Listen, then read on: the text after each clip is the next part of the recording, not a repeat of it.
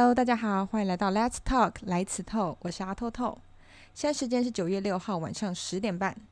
其实我今天下午就应该要开始录音了，会搞到这么晚，纯粹是因为我昨天半夜的时候跟学妹聊天聊了四个小时吧。我们就那种不聊则已，一聊可能就是直接畅快大聊，聊到沙哑的那一种。但最后是我先说不了，年纪大了，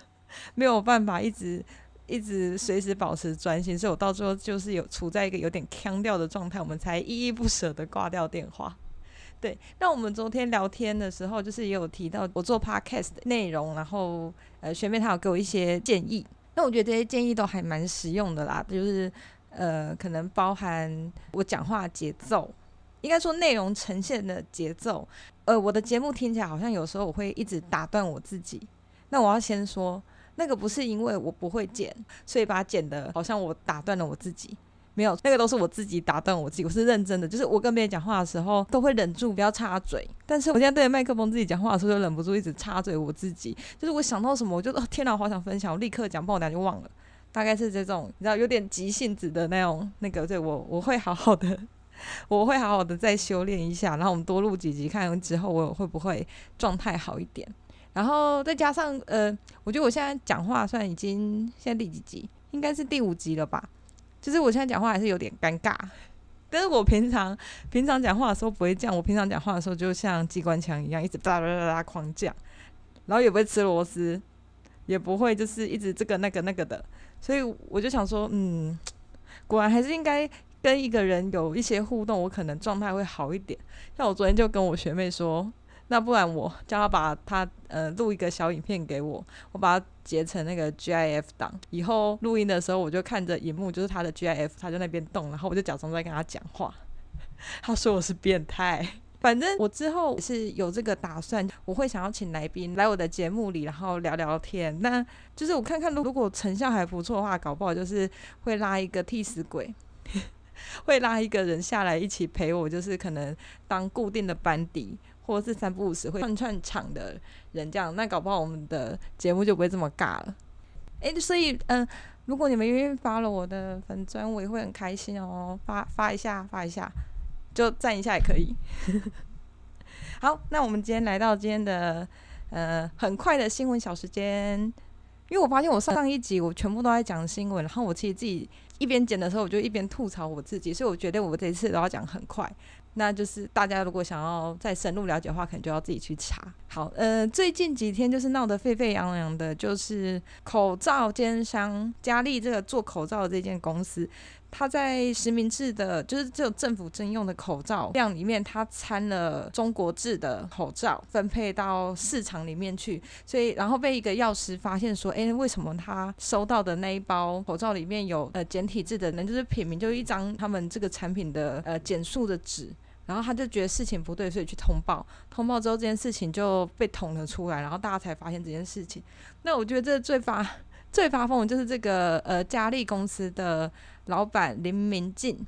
他真的是。他真是不要脸到了极限，反正他现在就是前面一开始的时候跑去节目上讲说什么，嗯、他们就是小公司啊，一直被政府追加产能啊，然后他们签的合约的时候都是空白的啊，就是强迫被签合约这样子。然后他就说，呃，什么卫福部还威胁他们说，如果他敢退出国家队，就要吊销他的药证啊。然后还有说什么哦，其他的大厂做不出来，然后把他们的那个 quota 分给小厂，叫小厂去顶他们的量，然后造成他们的员工都很累啊。什么之类的这些屁话，那这些这些事情目前就是卫福部都有正面的回应，看起来是没有什么问题啦。因为我此时此刻他好像已经全部认罪了，我记得，但是好像就已经诶三百五十万交保，那后续我们就让子弹再飞一会儿，看他可以再扯出什么样的风波。呃，因为像他目前他的配额是十九万片，就是佳丽公司哈的口罩配额是十九万片。但是他向政府购买的低价的熔喷布，就是这个做口罩的原料，二十二万片，就是一天一天他只要缴十九万，但他都进二十二万，所以那时候呃政府是认为说他可能会有一些良率问题，所以他多买了一些原料。事实证明呢，他全部二十二万片的这个产能，他全部都用完，他只有上上缴十九片给国库。那基本上他应该不至于到他的说辞到那么严重，就是他明明就是还有利用政府的低价那个去做自己的生意。因为呃，我看网络上好像市面上其实是可以买得到他们家的产品的，而且好像大卖场也都买得到，但那些都是台湾的。那所以我觉得他这个最可恶的就是他把国家征用的，呃，拿中国货来鱼目混珠。嗯、呃，我是认为如果是自由市场的话，就随便你嘛，你爱进多少中国货，你乱卖，其实老实说，只要不是写 Made in 台湾，其实没有什么人会说什么话。你现在就是一个，你跟政府签了合约，政府要征用的，要分发的。就是要你用台湾提供的熔喷布，然后在台湾生产的这些品质的这些口罩，因为这些口罩是征用嘛，所以他是第一线给人民跟应该说第一给第一线的医护人员，然后再就是呃一般民众，就是去领口罩一般民众嘛，所以我觉得他这样真的是非常恶质，呃做错事就不要大小声，你就好好认错，然后还看到就是什么国民党的一些议员。还有看到某一些政治人物呢，还跳出来就是替他站起啊，就是一开始的时候，想说呃了不起的老板就是为员工着想，怎样怎样讲，然后最后风向一转的时候，就立刻、没有没有，我们没有支持他。我想说，哇塞，你们你们大家可不可以冷静一点啊？特别是你你如果是公众人物或是政治人物的话，可不可以在这方面要做评断的时候？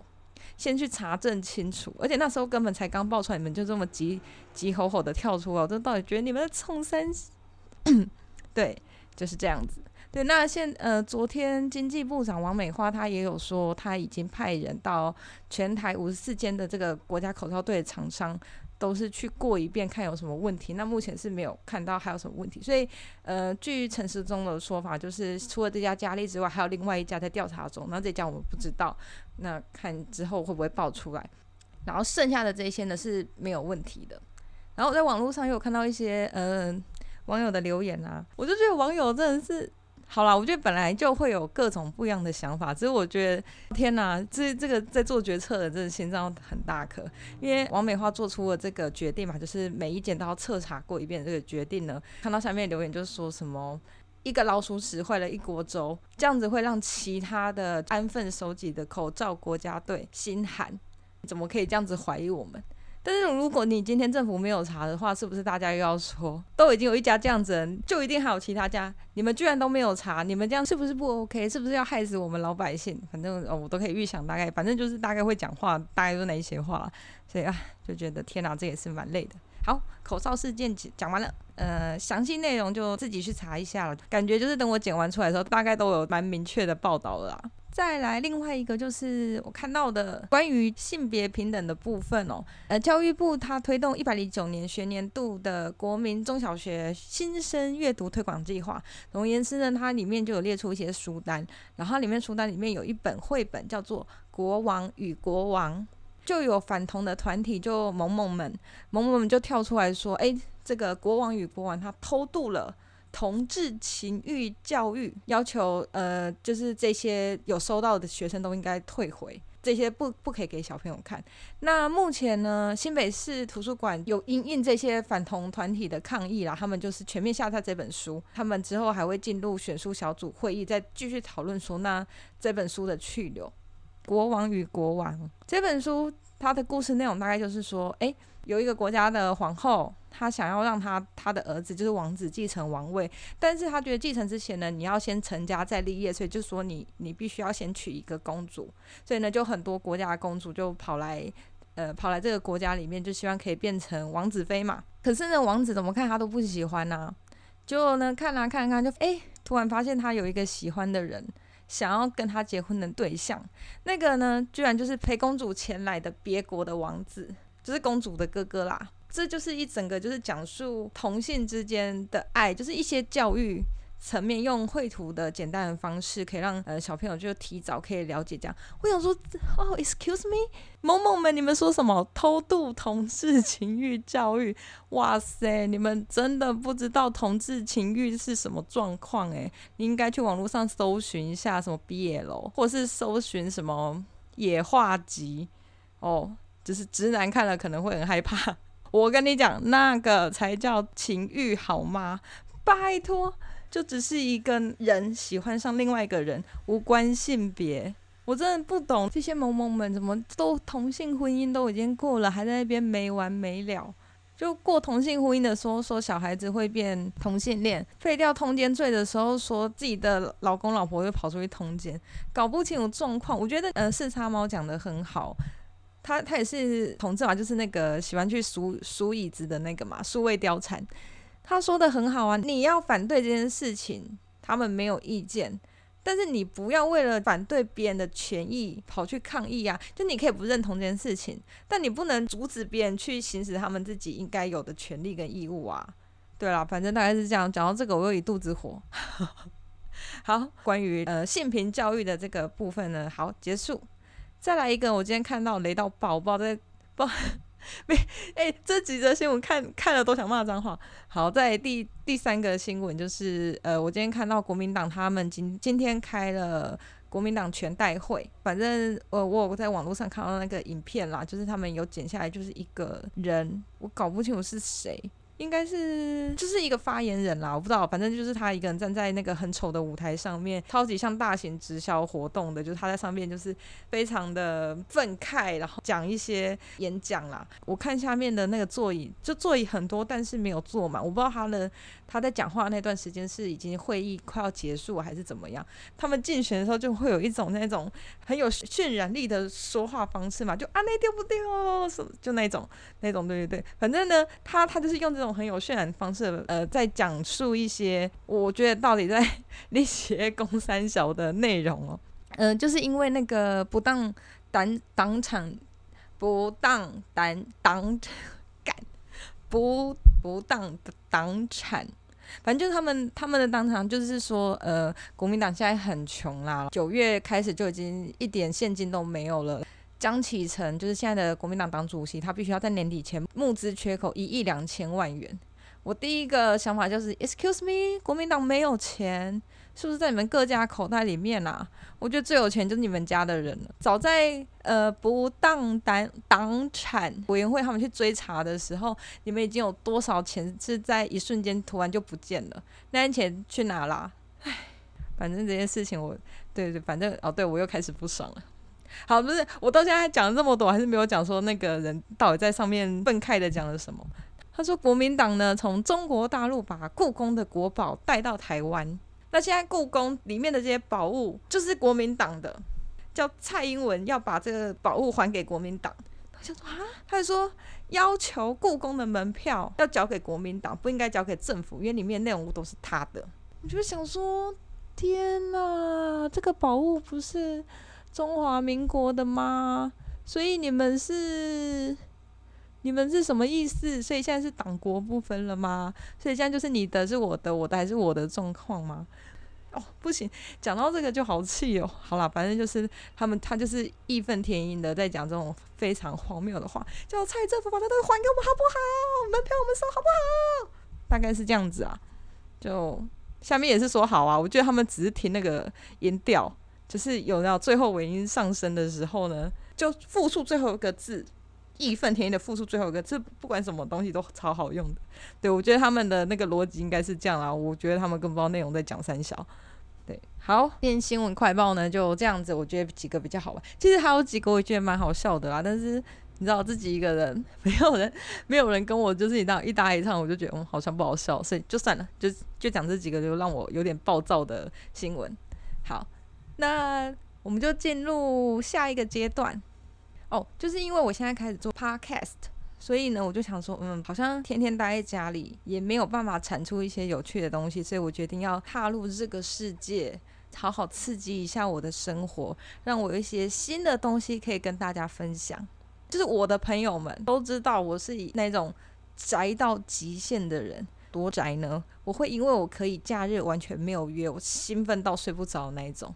如果假日两天都没有人约的话，可以完全四十八小时待在家里。礼拜五一下班就去买六日所需的食物，然后就再也不出门了。呃，如果有听第一节的朋友应该知道，我家格局就是小小的，然后都铺草坪坐在地板上。所以呢，我在假日的时候呢，我 either 是坐在地板上用电脑，再就是躺在床上看小说。就大概是这样。所以我每次假日最多运动的时候呢，就是站起来。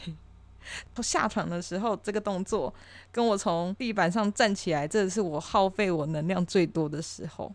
所以就是大家都觉得很夸张，但我觉得天哪，这我日常好吗？但是很不幸的，我每个礼拜一有有氧舞蹈的课，所以我礼拜一的时候就会变得非常痛苦，因为你在六日的时候你就是一团烂肉，但是你礼拜一的时候突然叫你跳一个一个小时的有氧舞蹈的时候，强迫你从一团烂肉变成稍微有点瘦肉的五花肉，哦，我天哪，真的紧痛扣。对，反正我每个礼拜都这样轮回啦，也不可能每个礼拜都待在家里嘛，所以就是我会特别珍惜可以独自在家的时间。对，但我现在因为我就说，我现在开始做 podcast，应该要注入一些有趣一点的事情，所以我就在我的 Facebook 上面看到一些有的没有的活动，我就去参加。八月底的时候我参加了一场，然后九月初就呃昨天参加了一场。那我现在想要要延续我上一集讲的，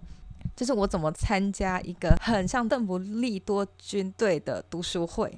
呃，这个读书会呢，我是在滑 Facebook 时候的看到的。我的 Facebook 里面全部都是政治，就是什么话都是政治。反正就是有某一个粉专，然后。看起来就是超级台派的那种粉专，那他们有开呃一个读书会，那这个读书会就是我前一集讲的，就是他是在讲《人类大历史》这本书。那因为我之前就有听过《人类大历史》，好像非常好看，好几个 Podcast 都有介绍，还有 YouTube 都有介绍，我觉得嗯好像有点兴趣，但这不是我。会自己去看的书，所以我就好，我就想说，哎，好像可以去听一下。他也说，就是你不用看过这本书，你就可以去听那个讲者对于这本书他的理解是怎么样。呃，去之前我好，在网络上查一下其他人的心得分享，感觉好像真的蛮好玩的，好像是可以呃有一些脑力激荡的一本书，所以我就跑去参加了。然后我要说，他为什么很像邓布利多的军队呢？是这样子的，你报名的时候呢，他就是连接到 Google 表单。然后你要做一些填写嘛，呃，他就先告诉你说这个内容是什么几点，然后他不会告诉你地址，他只告诉你说就是捷运线上会到的点，再跟你说，呃，反正就是大概实名制，就是要你写你的姓名，然后电话。他呃这一趴是说就是 for 防疫新生活，毕竟是聚众，所以他还是需要每个人的详细实名制的资料这样子。然后在下面又有一个就是说你对这本书的理解。了解度就是一到五，就从不了解到了解，你大概是在哪一个部分？然后最下面有一个，诶，其实应该还有好几个，我觉得很酷的，但我现在突然忘记了。但我觉得最酷的是，它有一栏是，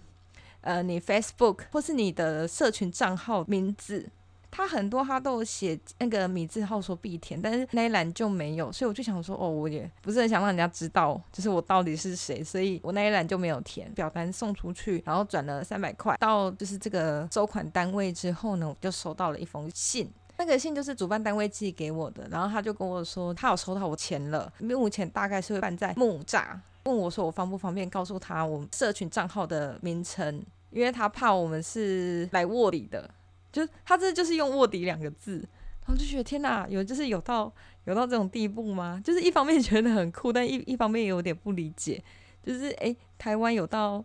呃需要就这么逆渗透吗？就是这么怕被渗透，所以要逆渗透一下。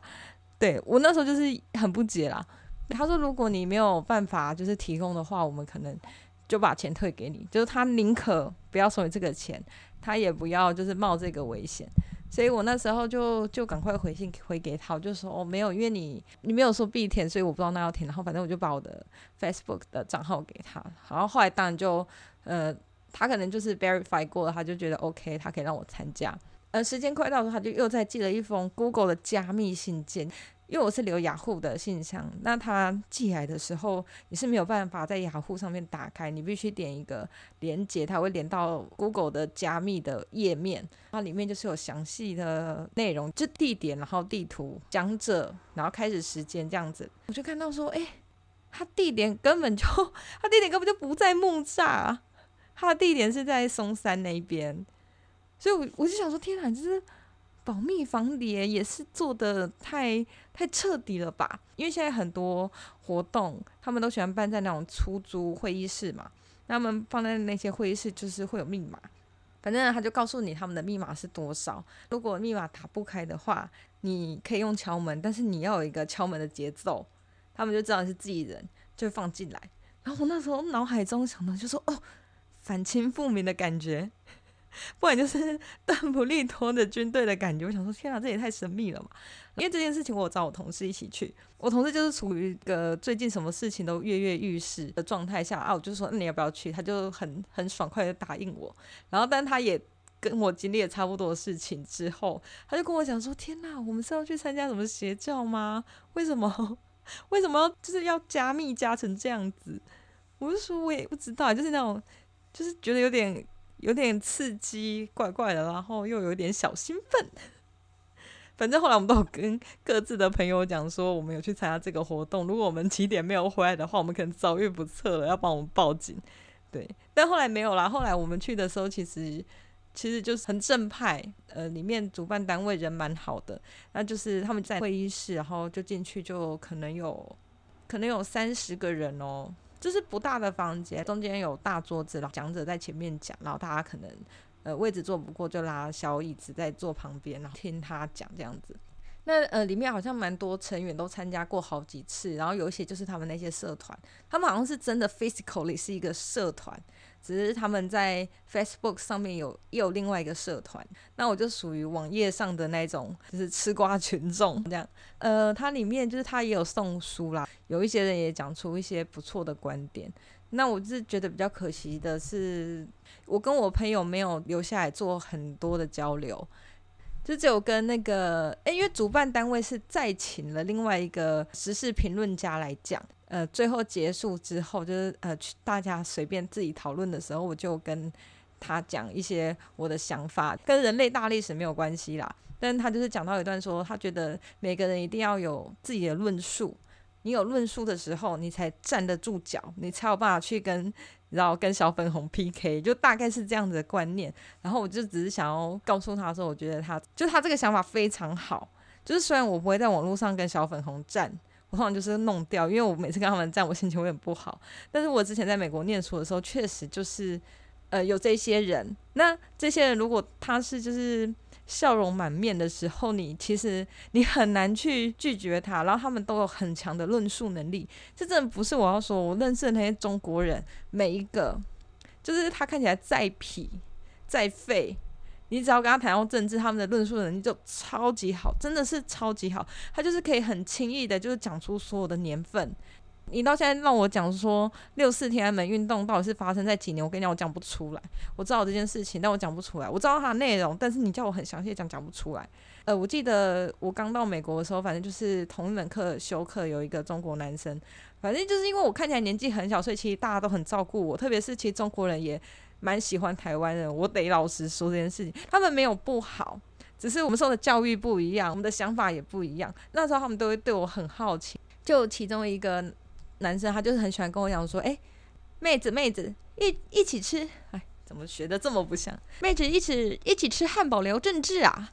就是这样。然后所以他有时候就下课的时候，他就开车带我去吃汉堡，然后我们就会开始聊政治。那我觉得这之后可以。就是要开一集专门讲我跟小粉红生气，他们可能也不能算小粉红啦，就是我跟这些中国的留学生的一些莫名其妙的小事情这样子。那我要说的是，就是你在一直跟他们交流的过程中，我们就属于那种比较温耐心，因为你没有很强的论述，因为你没有去了解很深入的东西，所以你在跟他讲话的时候，你明明知道你是对的，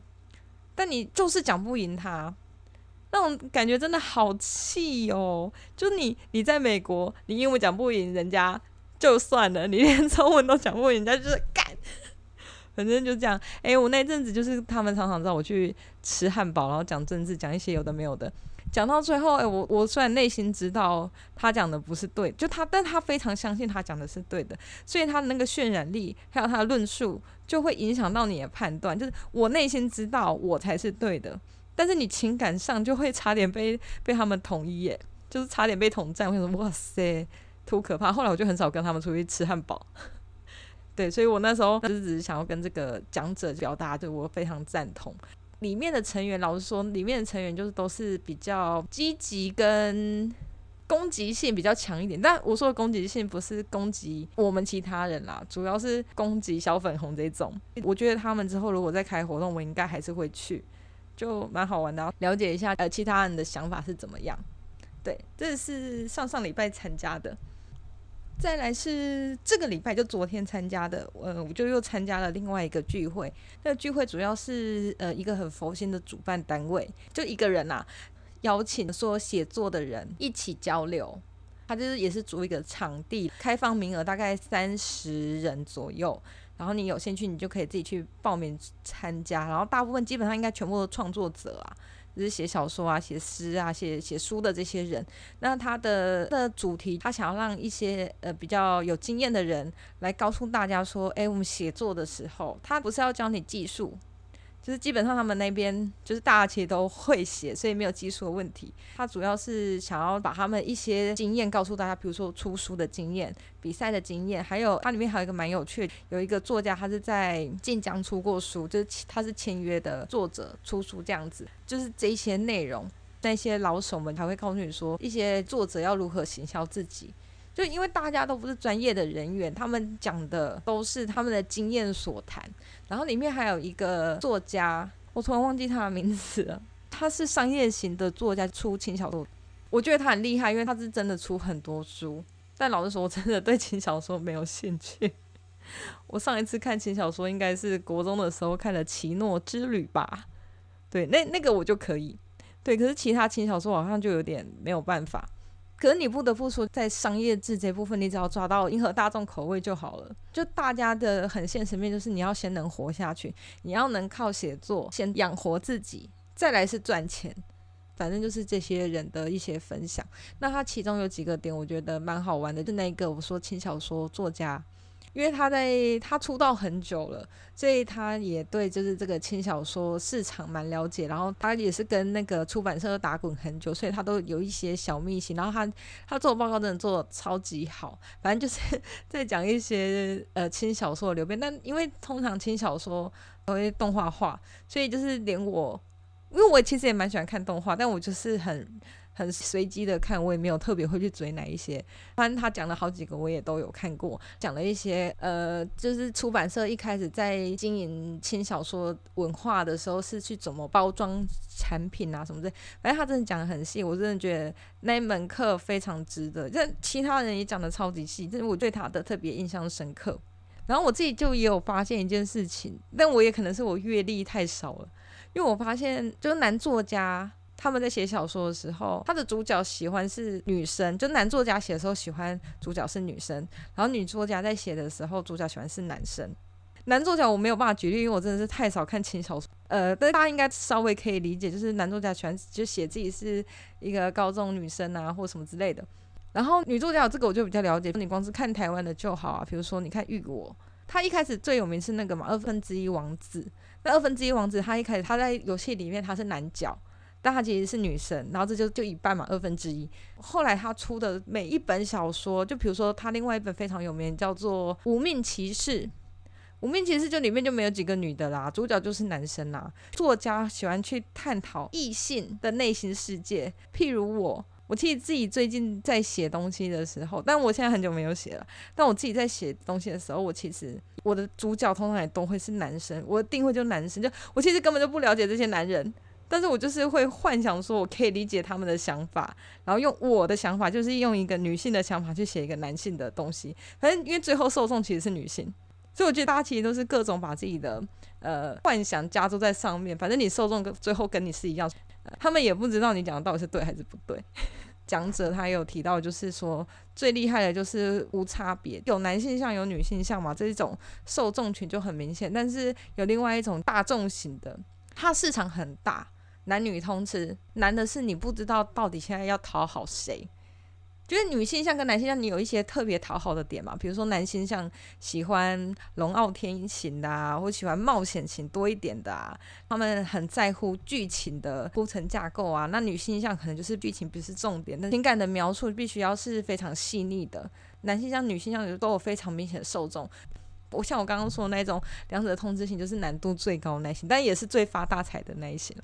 对，这就是我印象蛮深刻。然后还有那个场次里，呃，大家最期待，包括呃主办方最期待有一个女作家，她在晋江做签约作者有出版，但我觉得很可惜，是因为她很紧张，怕时间不够，因为我们的那个时程就是各种拖，就是大家都讲得很忘我，所以那个时间安排上取消了好几个交流活动。最后那个讲者可能是因为他很怕他拖到大家结束的时间，因为他那个场地也有限制，所以他就是讲超级快，就觉得有点可惜的地方。因为我觉得他如果讲更清楚一点，应该是蛮好玩的。就是我们都知道，就中国的这个市场很大，然后其实我也非常喜欢看中国的一些原创小说。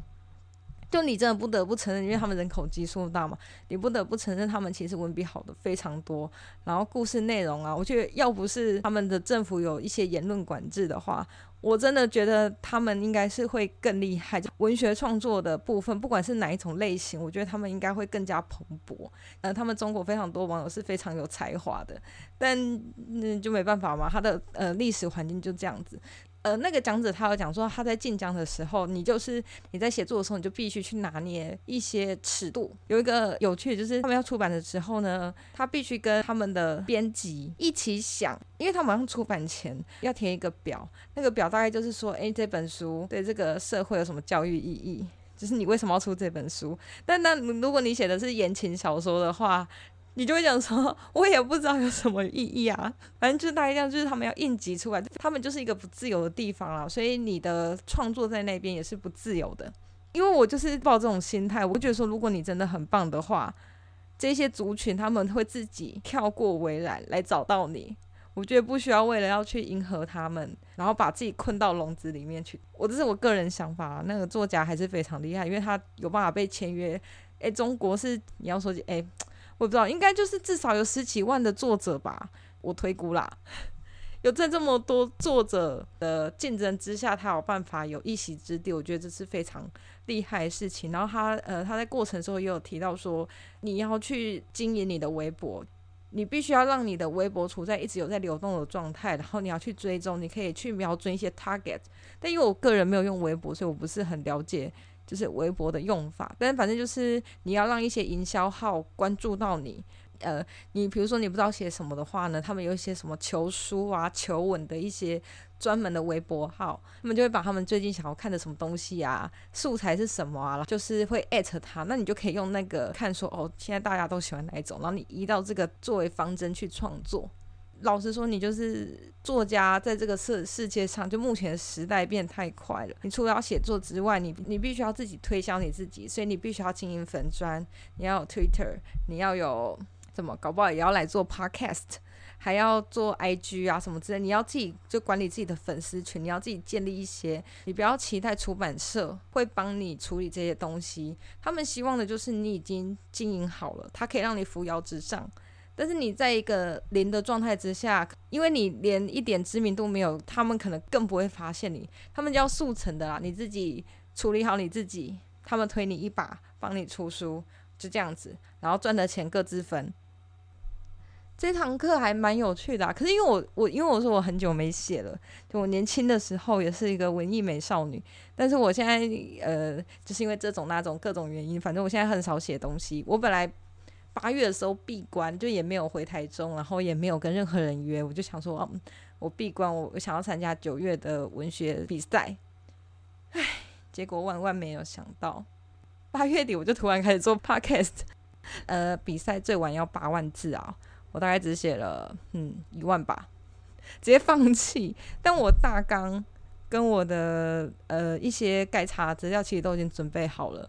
该有的情节也都安排好了，其实就是呃，我已经有一副骨架了，我只要再把肉填进去就好。但我不知道为什么，就是是没有那个动力，就就放下来跑来做 podcast。那我就想说，那我算了，我不要奢求我一个月有办法生出八万字，我就决定呃，就改去参加明年度的。如果有二零二一年的话，参加明年度的，然后每一个月写一万字，目前是这样子规划了，就是希望我可以。好好的坚持下去，对。那因为呃，我说那个呃，作家交流会，他们因为大家都是写作的人嘛，我觉得他们超兴奋的。然后因为我说我很少写了，所以我进到那个场地的时候，我就觉得天哪，我玷污了这个场所。我自己感觉啊，我感觉就是只有我一个人是为了想要得到一点继续写作的动力，所以我才去。因为我就是写不出来嘛，就是也不是技术问题，我就是写不出来，就有那个感觉，但是没有那个动力。我想要借由这些对文字有热情的人，他们分享的一些事情，可以让我真的动笔动起来。但其他人好像就是本来就已经在动笔，而且他们是积极的想要让自己的作品被看到，然后因此盈利。我不知道，因为我进去的时候，大家都不想跟隔壁的人讲话，因为我就是那种会主动去跟人家攀谈的人。可那个场所让我完全不敢，我从进去到出来，我一句话都没有讲过。里面的年龄分层也很广，我有看到超级年轻，可能也是二十几岁，然后也有看到年纪比较大的，可能四十五十岁都有，然后也有那种超级漂亮的女生。就是你会觉得她不会出现在这个场域，就是很 stereotype 啦。然后有就是那种哇，好兴奋啊，就的那种类型的男生，就是什么人都有。你以为作家们是某一种族群，然后他们有一些比较通用的呃性格或是判断方式，没有，你完全看不出来这些人他们在大家看不到的时候，有一颗热爱文字的心，然后狂写文章那样。那我真的没有办法判断，反正我觉得很有趣啦。但是也是我唯一参加一场会，我一句话都没有讲的，因为我觉得我旁边的人好像也不想跟我交流。结束的时候，就大家一窝蜂的冲向那几个刚刚有上台分享的人，他们那种狂热的感觉会让我觉得天啊，我就是我误入了这个地方，无颜继续待下去。我想我这种不成器、半吊子、半瓶水，没有资格在这边，你不够爱文字。我那时候心里是这样想啊。好，这就是这几周为了 Podcast 走出户外的行动。我觉得我非常的有诚意。那之后如果有什么莫名其妙的活动呢，我也会尽力去参加看看，然后跟大家做分享。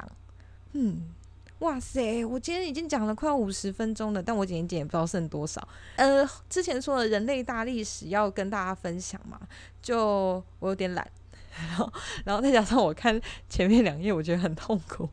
我觉得当我迈到第三页的时候，我就可以开始跟大家分享，就是人类大历史这件事情了。好，那我们就期待某年某月某一天，我们可以一起来读人类大历史。好，嗯，那就先这样的，明天好好上班，拜拜。